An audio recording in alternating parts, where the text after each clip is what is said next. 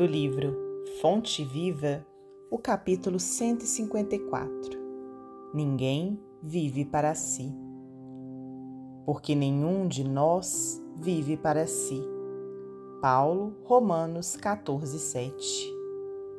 A árvore que plantas produzirá não somente para a tua fome, mas para socorrer as necessidades de muitos.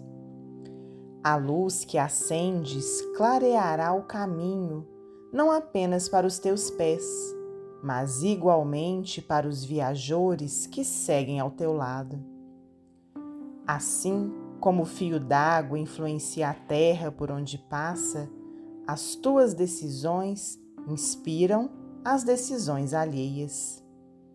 Milhares de olhos observam-te os passos Milhares de ouvidos escutam-te a voz, e milhares de corações recebem-te os estímulos para o bem ou para o mal. Ninguém vive para si, assevera-nos a divina mensagem. Queiramos ou não, é da lei que nossa existência pertença às existências que nos rodeiam. Vivemos para os nossos familiares, nossos amigos, nossos ideais.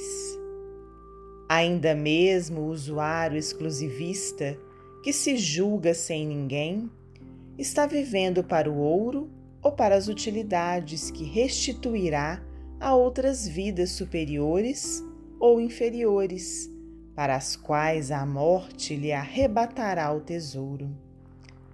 Compreendendo semelhante realidade, observa o teu próprio caminho. Sentindo, pensas. Pensando, realizas. E tudo aquilo que constitui tuas obras, as tuas intenções, as palavras e os atos, representará influência de tua alma, auxiliando-te à libertação para a glória da luz ou agravando-te o cativeiro para o sofrimento nas sombras.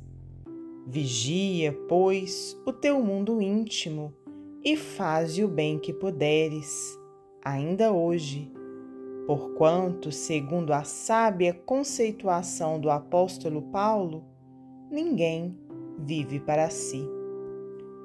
Emmanuel, Psicografia de Francisco Cândido Xavier